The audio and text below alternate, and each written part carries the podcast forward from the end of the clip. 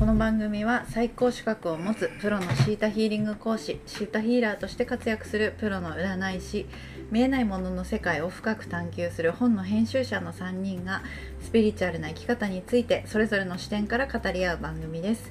私はシータヒーリングと数秘術でセッションをしている神田かなです。シーターヒーリングのサイエンスの資格を持つ山口リリ子です。フリーで本の編集をしたりお話を書いたりしている山上二郎です。はいさて今日もちょっと辛口エピソードになりそうですがテーマはシータヒーリングこんなセッションは嫌だ。ということでまああの実践している方からするとねなかなかやり方がうまくいかないとかいうふうに悩んでる人もいると思うんですけど逆にこういうふうにやっちゃうとちょっとあまりねいいセッションにならないんじゃないだろうか。まあ単純に嫌だということについてこのお二人の実践者の方にする時もあるし、してもらう時もあるしという時に、はい、もうどんどんこう大喜利のようにどんどん大喜利こん大喜利ではないですけど。嫌だ。えー私は怒られるセッションですね。怒られるセッションってあるんですね。なんか自分がダメな至らぬところをうん、怒られ、うん。なんでそんなことやするんだっていうふうに怒られるやつ。うん。嫌です。うん。どんなこと説説教してくるってことですか？説教されるやつ。説教してくるそんなんだからダメなのよみたいな。そうですね、余計ストレスを溜めて帰ってくるみたいな、うん。まあ、い今はねそういうふうに人にお願いセッションするってことはめったにないんですがう、ん。うん。でもあれはシータヒングのセッションじゃないっていうことをお伝えしたいですシータのセッションはそういうことじゃない、うん。怒るなんか押し付けてくるって感じなんですかね、うん。自分の考えを。そうでしょうね、うん。怒られる、うん、で自分はこう思うといううん。固定観念であアプローチされる。うん。そう。私もありますねそう、うん。もっと運動した方がいいって創造主が言ってます。っ て言われたことある。そんなこと言うか？みたいな。創造主がってつければ何でもいいと思ってるっていうこと。それはダメですね本当に。私はその生徒さんたちも言うけど創造主が言ってたっていうふうな言ってたなら何でも言っちゃいけ言っていいわけではないと、やっぱモラルも必要だし、うん。それが口から出たのであればあなたの責任、あー。伝え方の優しさみたいなことですか？うん。まあ、創造主はそういうことを言わないっていう、うん。うんまあまあ、うんまあ、何の話かわからないけど、うん。どうして太ってしまったのかとかいうので運動不足だったら運動不足って言うかもしれないけどやっぱモラルも必要だし、ん。お伝えする時モラルも必要だし、うんうんそれがいつから習慣化したのかっていうふうに根本的解決に向かうことをお伝えしてくれるから。あそうねあそう。そうあのねそれ言われてできりゃそれは解決苦労しないわけで、そこの行動を止めているものを見つけたいわけですよね、うん。そうですそうです。もっと運動した方がいいって言ってます。いやでしょうねっていう ことを終わり創造主が言ったからみたいな感じで全部伝えるっていうのはうん。ちょっとそれは違う、うん。それは創造主のせいにしてる、あー。責任逃れっていうかね、うん。うん、それはよくないどうかなちゃんうん、本当そうですね。あと他には私はずっとエネルギーのヒーリングをシータヒーリングのセッションでされ続けるのはちょっとつまんないですね。エネルギーのヒーリングってどういうなんかことですかえっ、とうんソウルフラグメントをうんこう戻してきていいですか？とかうん。胎児ヒーリングをしていいですか？あの時の悲しみを引き抜いてきていいですか？うん。とかうん。なんかずっと何もしゃべあこっちがしゃべることなく何かをずっとされ続けたセッションとかはなんか何も残らなかった気がしてちょっと悲しかったのは覚えてますあね。なたの周りにまとわりついてる負のエネルギーをこううん。浄化してあげますね、っていうことを延々とやってるっていうことですね、うんそれをその人はシータヒーラーと名乗ってるわけですね、うん。シータヒングで習う演習なんでね、うん。演習の数々なんでその総決算うん。みたいな、うん。決算ではないか、うん。まあ一つにはあるわけですねそのうん。ある。やり方としてはあるけども、それが得意なのか何かをやらないように 避けてるのか掘り下げをしないように避けてるんでしょうかそういう人たちは。そうだね。トークが苦手という意識があるのかな。ああ、うんトーク苦手意識あるんですかね、うん。だからもうやりますねつって話を聞いたらもうやりますねつって延々と、うんなんかこうセッションっていうとヒーラー側の方がすごく緊張してしまい、うん。こうなんかナイスなことをしなくちゃいけないとかいううんプレッシャーがかかりすぎてしまうと、うん全て習ってきたものを全てこううん。手出しで出そう、うん。っていうふうに思っちゃったらそれはちょっと違うことで、うん。シータのセッションっていうのは相手の人が何を信じているかを探していく。しかも足りないものがあればダウンロードする、うん。ポジティブな感覚がなければダウンロードしてあげてそしてあの自分の信じているものはどこから始まったのかっていうふうに、ただ探探し探探していく、んうん。そうするとご本人にすごく気づきがあってううん。ん自分は本当にこんなこと信じてたんだっていうのにつながっていくから変化起きるわけですよ、うん。うんなんでこれされたいわけです。されたいですね、うん私だったら。うん。掘り下げされたい。うん。さらにそこに金版テストが入ってくるとより納得度が増すんで、金版テストもしてほ私はなるべく入れてほしいですね。上手に使うといいね、うん。金版をね。筋肉反射テスト。のことですね、うん。あのははいかいいえか潜在意識で思ってるとそれが反応に出るということで、まあはいだと思ってたものが外れるとうん。後でわかるみたいなうん。ことですね、うん。そうか。まあそういう意味ではあれなのかな？こうじ自分がやってもらった時にすごくすっきりしたり気持ちよかったりすると、これをやんなきゃいけないのかというプレッシャーがあるのかしら。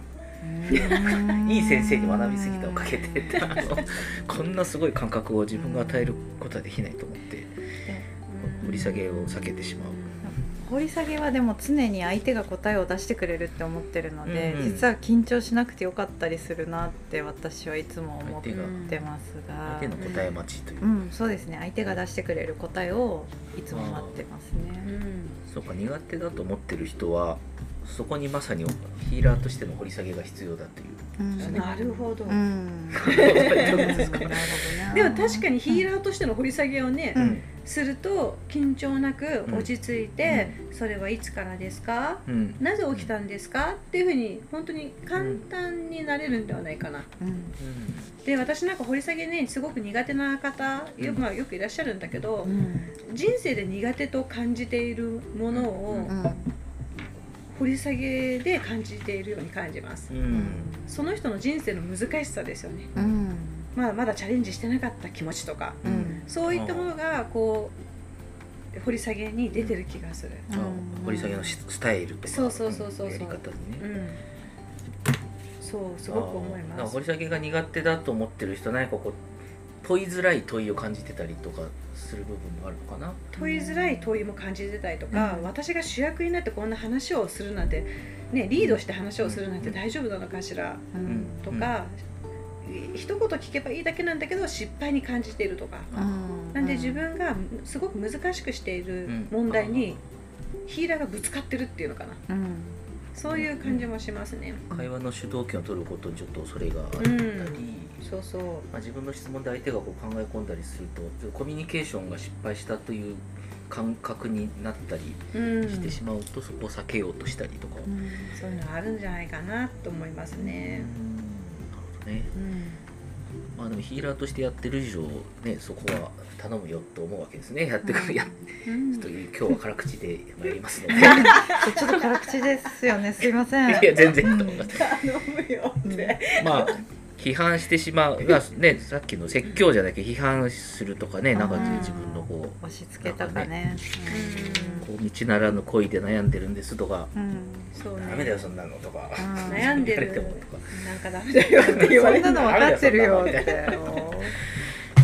そうねうん。でもやっぱ本当カウンセリングとシータのセッションはうん。やっぱ違うものがある、あうん。き話を聞くっていうところはうん。同じなのかもしれない、いるものなのかもしれないけど、うん。シータヒーリングは、うん、信じているものの土台、うん。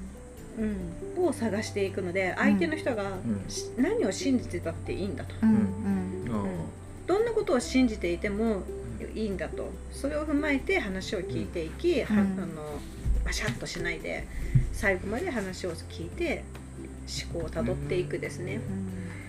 ーなんかそこにこうね説教したくなったり批判したくなったりするなんか自分のエゴが反応してしまってるうんのかな、そうですね。う。ん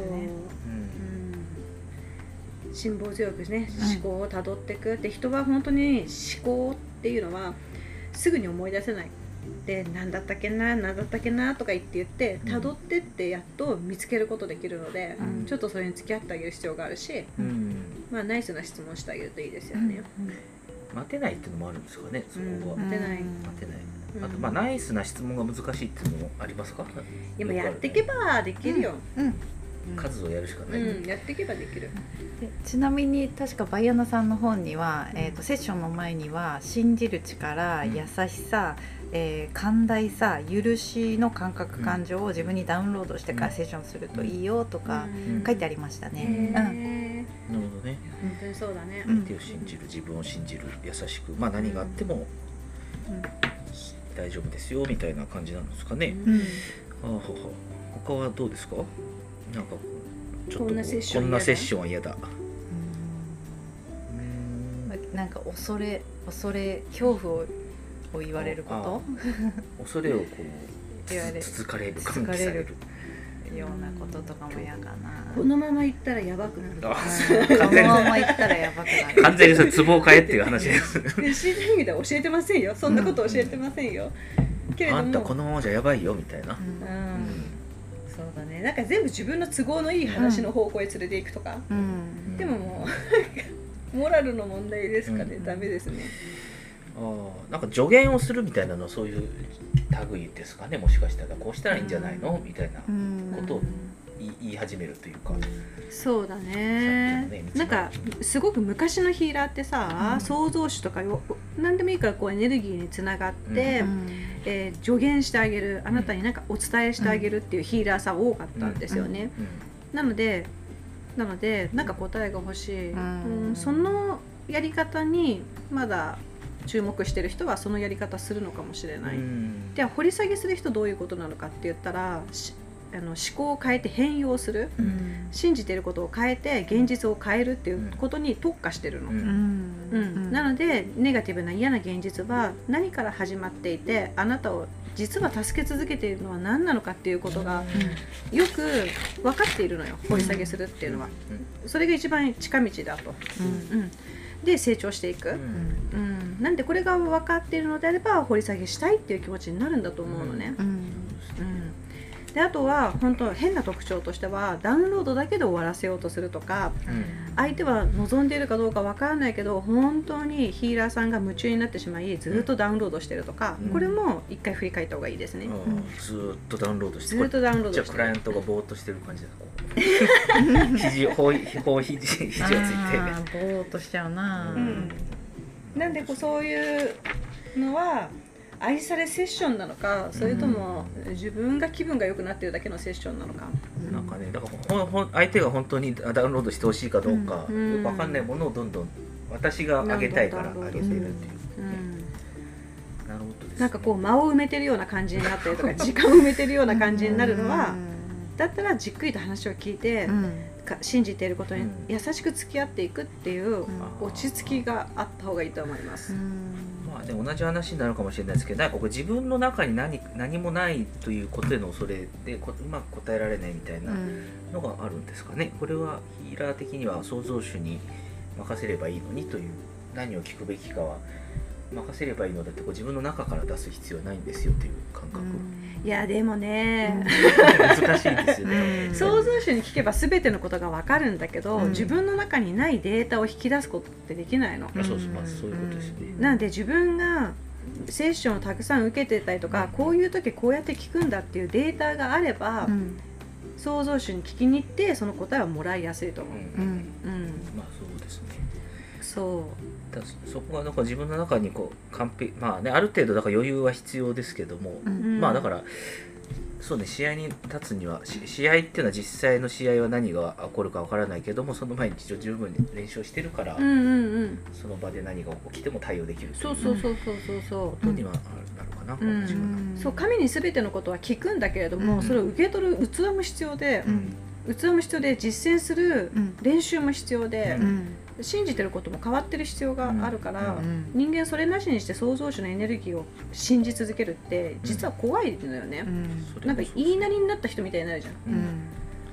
そうはなりたくないと感じるのが普通なので、うん。やっぱしあのーなんだろうなしで練習したりとか、うん。セミナーのことをもう一度思い返してみたりとかっていううん。練習がすごくセッションを上手上手にしますね。うん。うんまあ、練習不足の人に出会うとちょっとそういうこんなセッションは嫌だっていうのになってしまうということなんですあとね、でもねシータのセッションって今みたいな特徴的に嫌なものでない限り、うん。大概が掘り下げするんですよ、うん。多くの人が。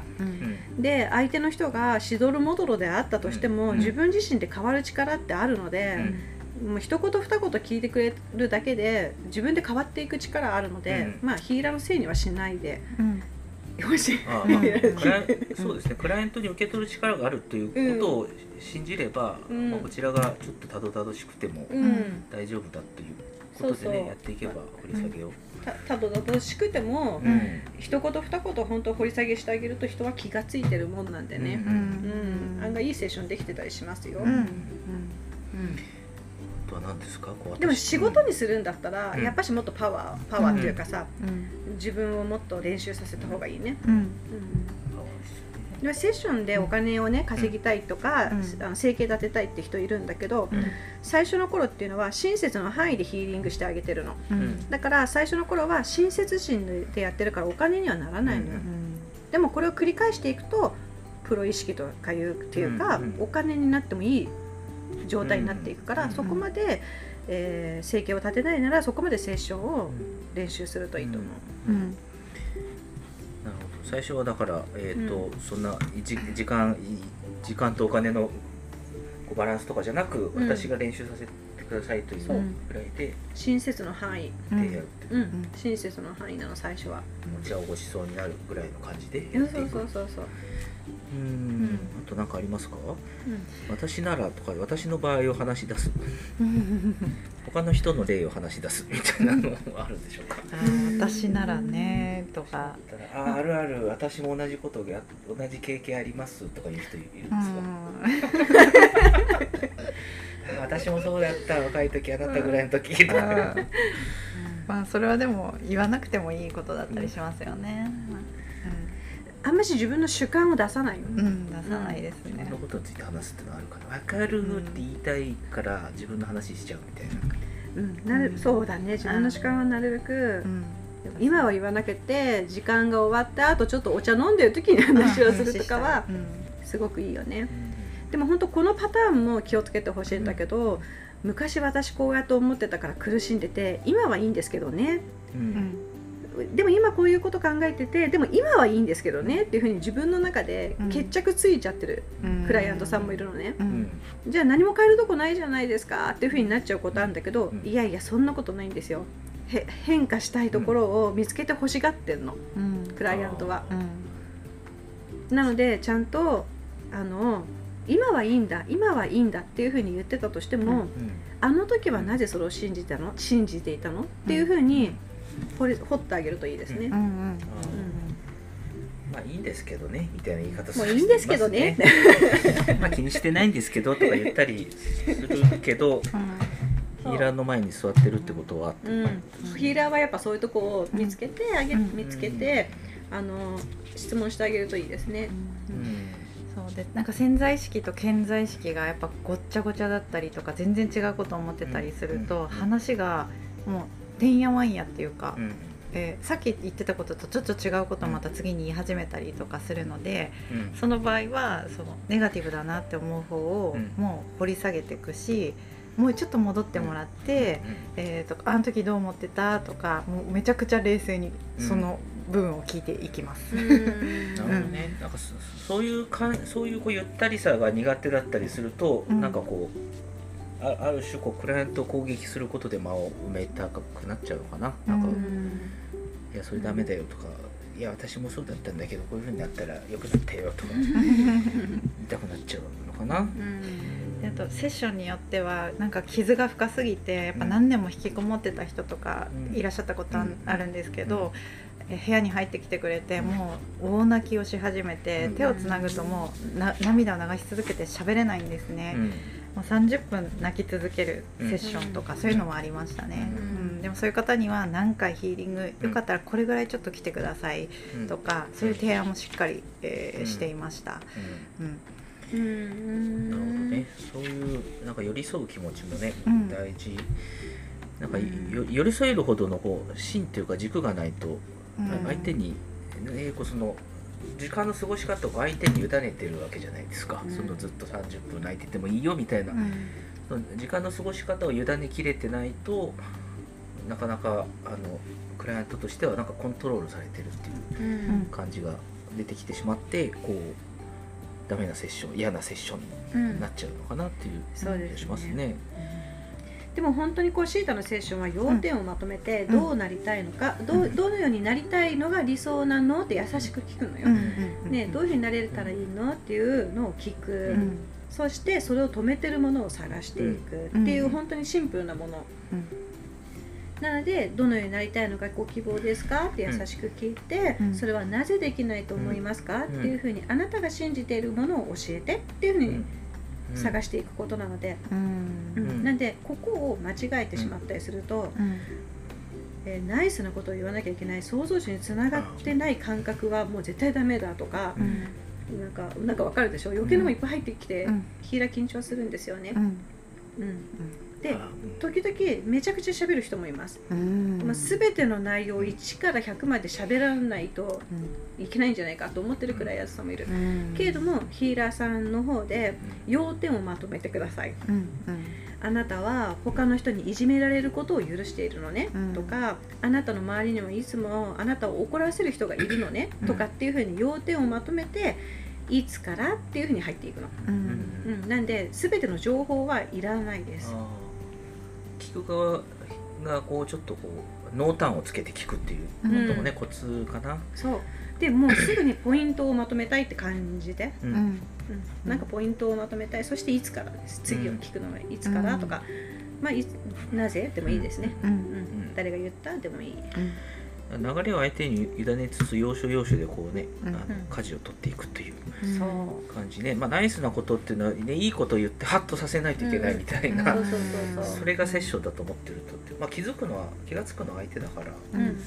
ていうことなんですかね、うん。とまあ、人間っていうのは自分が気が付いた答えしか受け入れないものですから。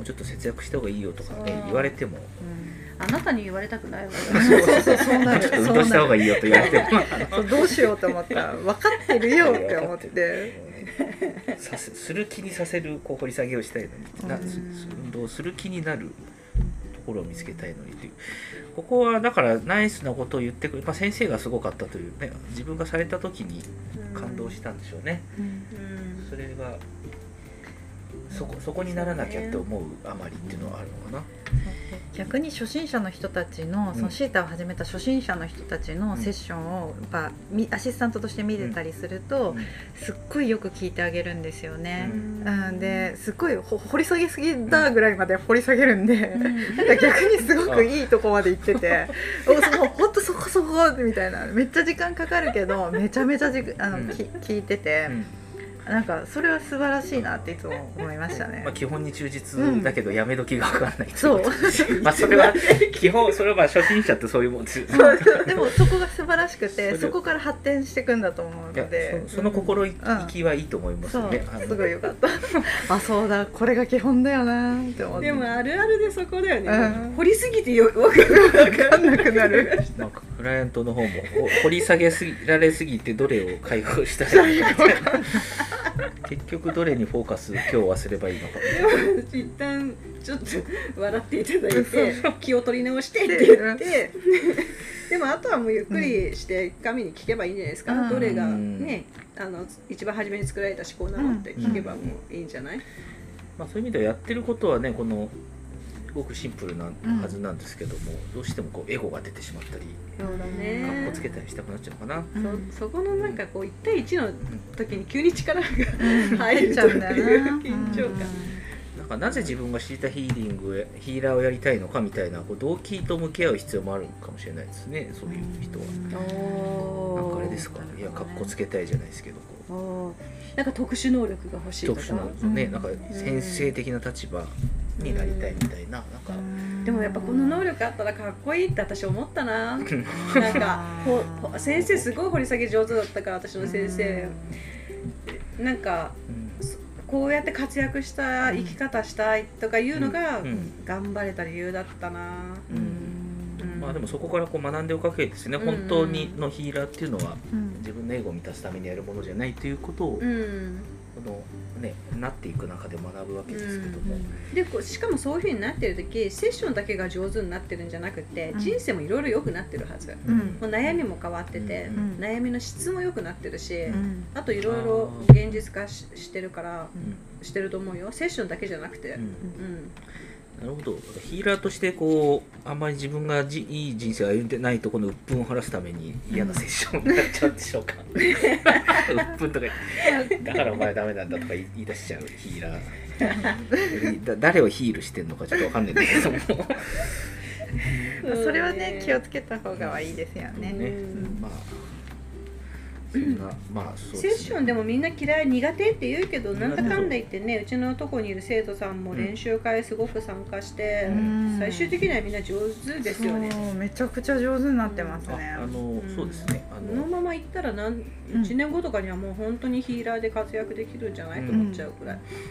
やっぱか数をねやるとうまくなりますよね、うん。そう。普通に、うん。なんか流れがこう感じられるようになっていくんだなっていうのはうん。見てるとは思うんで、うそう。んやっぱあとおたお互い似てもん同士だしさ。うん。うん。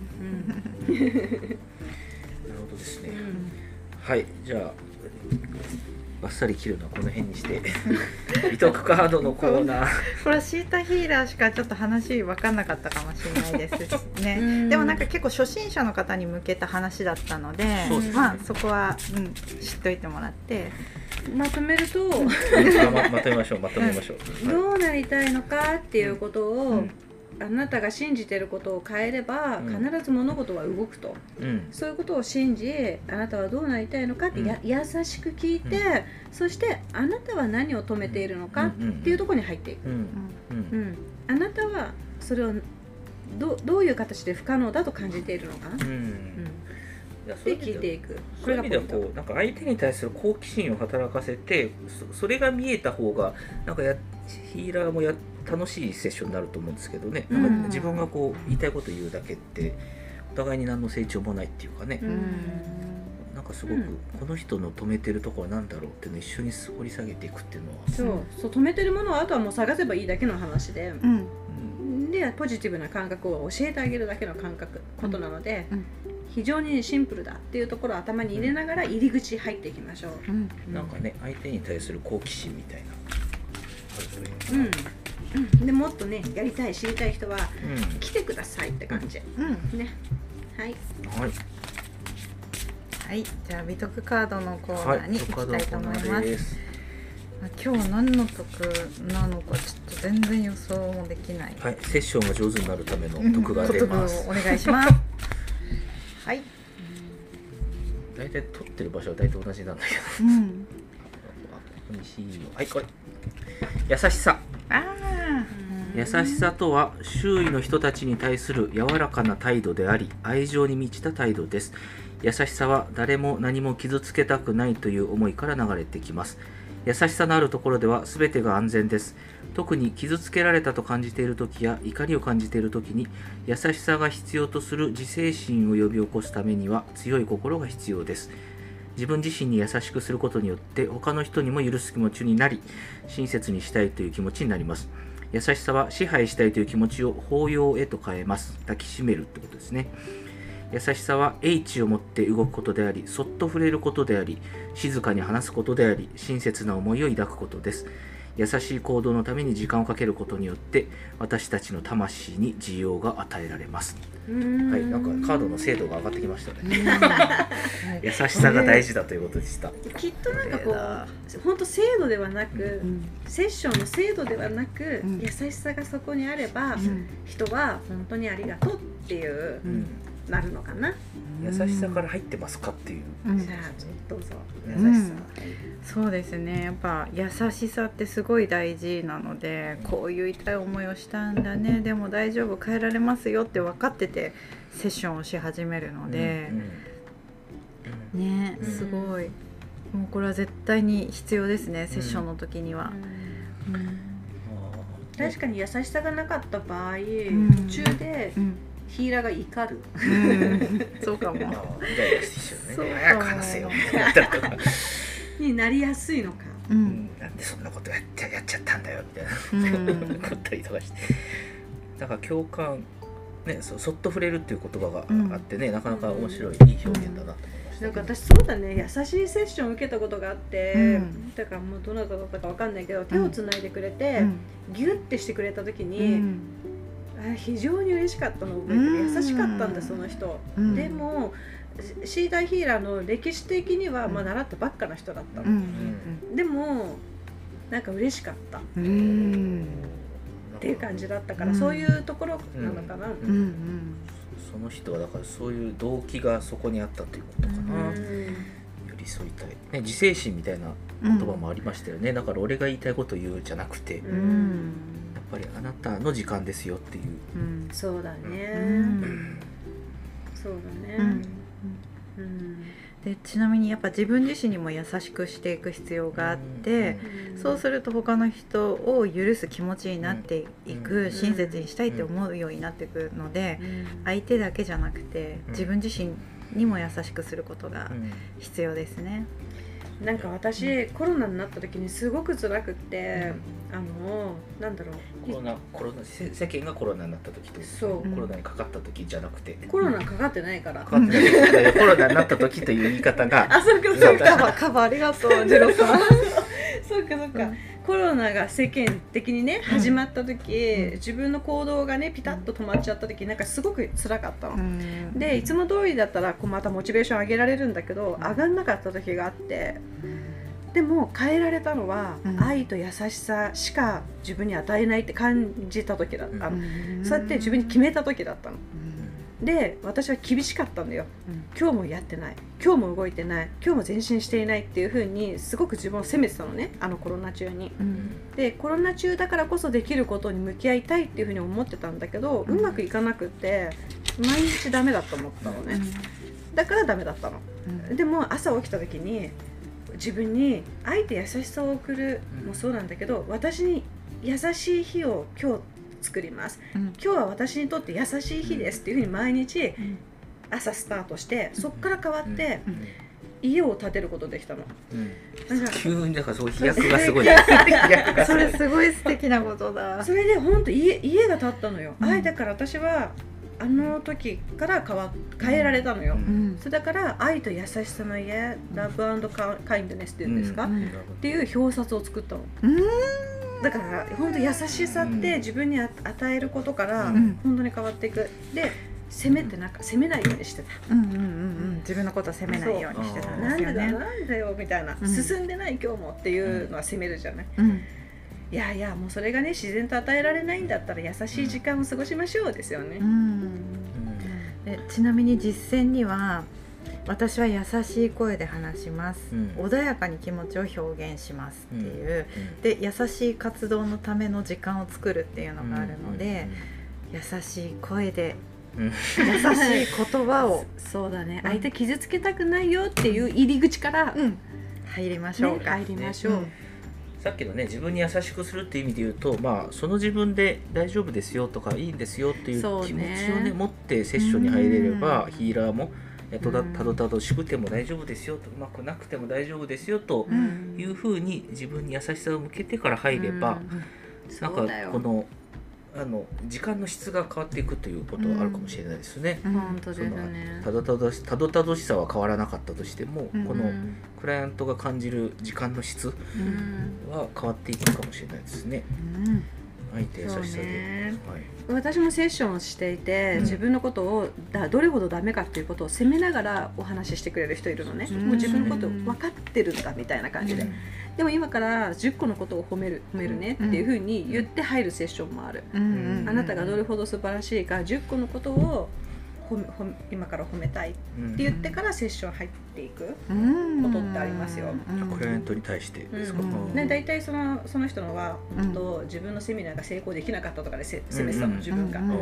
でもやろうとしたことをまず褒めて、うん。一歩進んでるってことをまず褒めてっていうふうに入っていくセッションもと時々あります。うん。なるほどね、なんか向上心がある人ほど自分を責めがちなところあるかもしれないですけども、うん。それがネガティブに働くとこう場をコントロールして、うん。ボロが出ないようにするみたいなことにうん。